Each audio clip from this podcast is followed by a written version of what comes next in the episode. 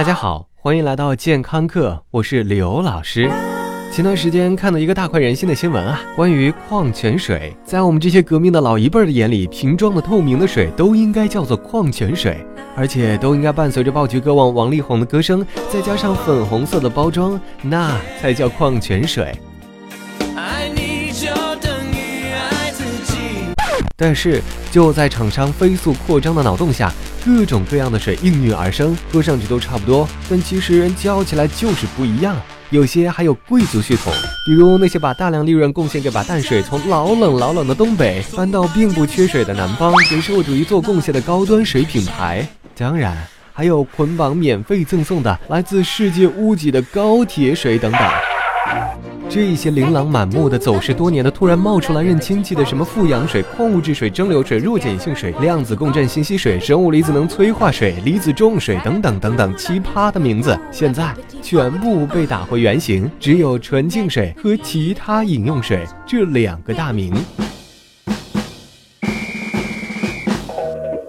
这一下强制要求，可能让你明白，原来矿物质水是用矿物质粉勾兑出来的。富氧水中的氧气还没你大吸几口、深呼吸吸入的多，等等，骗你没商量的卑劣中国式广告营销。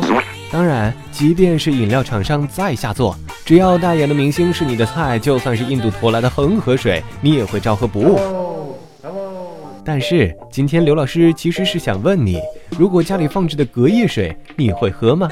我们在厨房里几乎动用了所有手段防止食物变质，就差买桶防腐剂往里撒了。但是你有没有在朋友圈里看过水也会变质的新闻？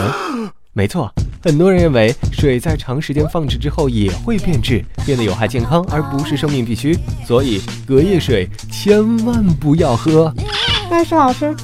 水又不会腐化，怎么会变质呢？对，水并不是有机物，并不会腐坏。但是别忘记，水是生命之源，微生物和细菌繁殖的首选都是水，最好还是一杯温暖的、被阳光环绕的水。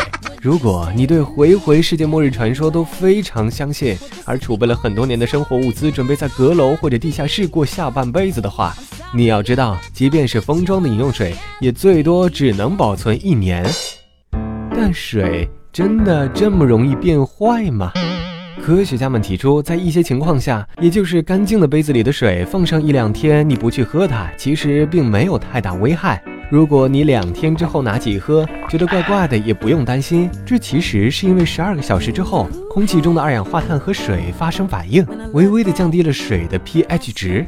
但是，如果你不是一个洗杯子达人，通常一个杯子要连续喝一个星期都不去清洗一次，水在这个杯子里就非常容易滋生细菌。或者你倒了一杯水，喝上一口就放下忙别的，几个小时之后，这杯碰过布满细菌的你的水也会滋生细菌。当然，这种水里产生的细菌一般不足以导致任何不好的后果，因为我们本身就生活在一个充满巨多细菌的世界里。老师，老师，那婴儿需不需要喝无菌水呢？哎，刘老师也注意到，现在有脑洞大的厂家专门开发了专供婴儿的无菌水，这让刘老师觉得自己都不是地球人了。你们地球人现在怎么这么会玩？现在的父母已经企图给自己的 baby 提供一个与地球完全不同的环境，好好的母乳不吃，水也得是无菌的。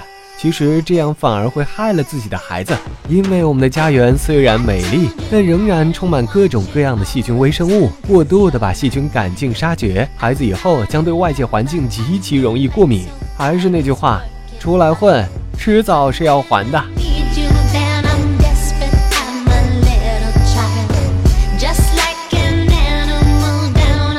好了，感谢收听，回见。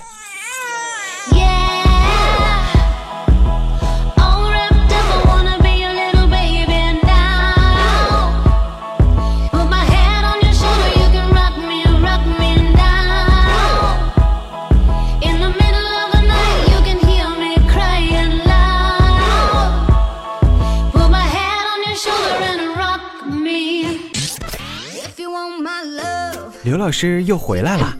除了化作你家 WiFi 流量之外，刘老师还可以存在于以下地点：微信平台搜索“健康课”的全拼，官方讨论群九四四零八零七八，以及百度贴吧。回见喽。